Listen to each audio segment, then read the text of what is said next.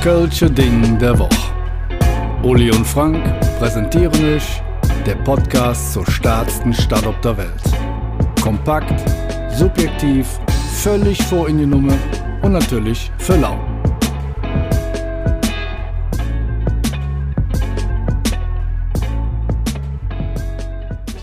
Herzlich willkommen zum aller, allerneuesten Köln-Ding der Woche und heute nach Weihnachten ist Sport angesagt und mir gegenüber sitzt in seiner weißen kurzen Tennishose von Boris Becker ausgeliehen der supersportliche Uli.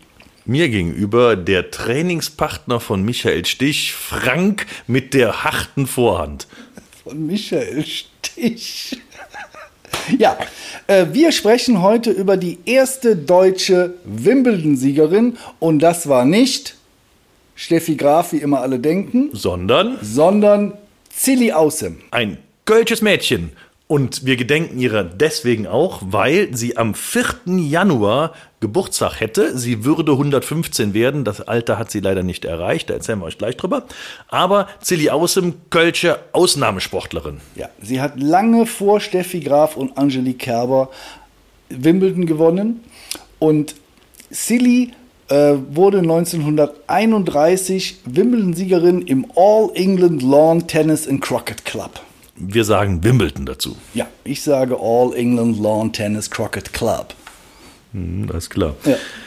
Silly Außem als Kölsch-Mädchen äh, hat hier in Köln gelebt. Ihr Vater war recht frisch. Der war deutscher Generalvertreter der Käsemarke Gervais. Und Frischkäse, deshalb war der auch so frisch. Der, ja, schön. Und der hat genug Kohle gehabt. Die Mutter hat sich hauptsächlich darum gekümmert, ihren gesellschaftlichen Verpflichtungen als Dame von Rang nachzukommen. Die hieß eigentlich Ursula, schöner kölscher Name, aber sie ließ sich nur Helen nennen. Und äh, Helen hatte das Ziel, ihre Tochter Zilli ganz nach vorne zu bringen. Ja, also äh, Silly ist erstmal auf die Ursulinenschule gegangen und besuchte anschließend das Internat am Genfer See und hatte dann mit ihrer Eislaufmama, äh, sag ich mal, die beste Partnerin, um, sag ich mal, in den Tennisclub geprügelt zu werden und hat gespielt beim Tennisclub Rot-Weiß Köln.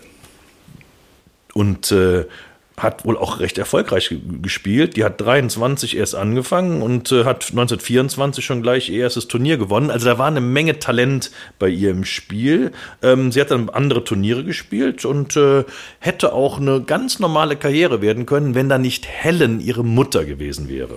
Ja, ähm, Helen ähm, machte es ihrer Tochter das Leben, äh, sag ich mal, durchaus schwer.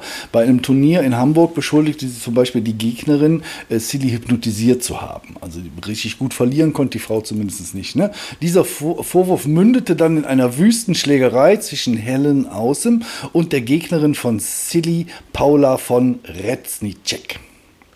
Schöner ist eigentlich noch die Anekdote, dass man extra einen hochspezialisierten Trainer für Silly ähm, eingekauft hatte. Das war Bill Tyden. Und dieser Bill Tyden, der hat dann auf die Frage von Silly Außens Mutter, sagen Sie, Herr Tyden, wie wird denn die Silly eine richtig große Spielerin gesagt, indem Sie, Frau Außen, den nächsten Zug nach Deutschland zurücknehmen?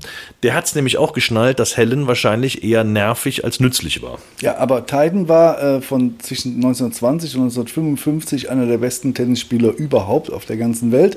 Er starb übrigens 1960 völlig verarmt in Los Angeles ähm, und hat aber äh, Silly, sag ich mal, sowohl körperlich als auch psychisch weit nach vorne gebracht. Ne? Das war dann der Beginn ihrer besten und stabilsten Zeit in der Tennis-Equipe.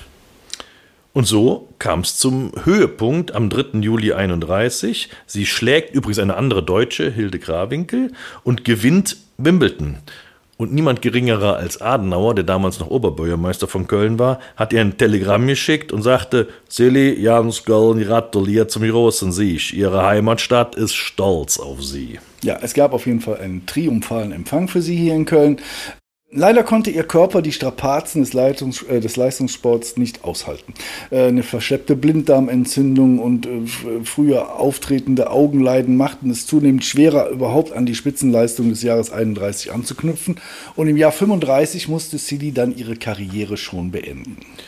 1936 hat sie geheiratet, einen italienischen hochadligen Offizier. Ich versuch's mal, liebe italienisch sprechenden Menschen, nehmt mir das nicht so übel. Der hieß Graf Fermo Murari dalla Corte Bra. Oh, nicht schlecht, ne? Und ist dann mit ihm zusammen nach Ostafrika gezogen. Ja, die gute Silly, die eh schon, sag ich mal, äh, gesundheitlich relativ angeschlagen war, hat sich dann da leider auch noch an Malaria äh, infiziert und ihre verschlechterte Sehkraft äh, ging rapide bergab und jetzt hat sie auch noch eine, eine, starke Überempfindlichkeit gegen das Sonnenlicht gehabt. Das war natürlich in Ostafrika nicht so alles so, äh, sag ich mal, äh, klasse. Und so äh, zog sie sich mit ihrem Mann nach Italien zurück. Da lebte sie von der Öffentlichkeit vergessen und zurückgezogen, fast völlig blind mit einem geschundenen Körper, bis sie am 22. März 1963 starb. Sie ist nur 54 geworden und ist auf dem Friedhof in Portofino, das ist dieser Nobelort, ist sie beigesetzt worden. Ja, also und das ist auch im Endeffekt nur per Zufall rausgekommen, weil nämlich ein äh, deutscher Journalist hat eine Todesanzeige gelesen, dass die Gräfin Cecile Edita Moari dalla Corte Bra und ähm, äh, sich um den deutschen Tennisstar handelte. Das hätte sonst wahrscheinlich nie einer mitbekommen. Und wenn man jetzt mal überlegt, als sie Wimbledon gewonnen hat, wurde sie triumphal in Köln empfangen. Adenauer schreibt Telegramme, alles war gut. Hier, und das gerührt uns nicht gerade zur Ehre, liebe Kölschen, hat man sie komplett vergessen. Also man wusste irgendwie nicht mehr, wer, wer Silly Awesome war. Es gab dann zwar 1988 noch eine Erinnerungsbriefmarke, wie viel die Kölschen damit dazu beigetan haben, weiß ich nicht genau. Nur Rot-Weiß Köln, die haben die Erinnerung aufrechterhalten. Wenn man äh, bei denen mal ins Mannschaftsheim hier ins Vereinsheim geht, dann sieht man, dass dort in einer Vitrine mehrere Erinnerungsstücke an Silly Außen äh, ausgestellt sind. Ja, das ist schon beschämend. Ne? Also wenn ich bedenke, wer hier in Köln alles Straßenplätze und Brunnen und was auch immer hat äh, und wir können noch nicht mal die erste deutsche Wimbledon-Siegerin ehren, ist das schon wirklich erbärmlich. Aber was soll es, wie der Kölsche sagt, ne? Wer mal bei Wer mit Millionär äh, sitzt, ne, mit Günter Jauch und äh, nach der ersten deutschen äh, Wimbledon-Siege gefragt wird, kann sich den Joker mal getrost sparen, weil das war nämlich die Silly. Das waren die neuesten Nachrichten aus diesem Jahr. Wir bedanken uns dafür, dass ihr zugehört habt. Das war Spiel, Satz und Sieg Mausbach. Wir bedanken uns bei euch, Madet Jod und bis nächste Woche. Tschüss. Vielen Dank fürs Zuhören. Und da wir natürlich absolut davon ausgehen, dass euch der Podcast gefallen hat, folgt ihr jetzt natürlich auch bei Spotify und zusätzlich noch auf der Webseite des Köln-Lotsen, köln-lotse.de oder bei dem ganzen Social-Media-Gedöns, Instagram, Facebook und wie sie alle heißen, überall einfach Köln-Lotse gucken, dann findet ihr uns.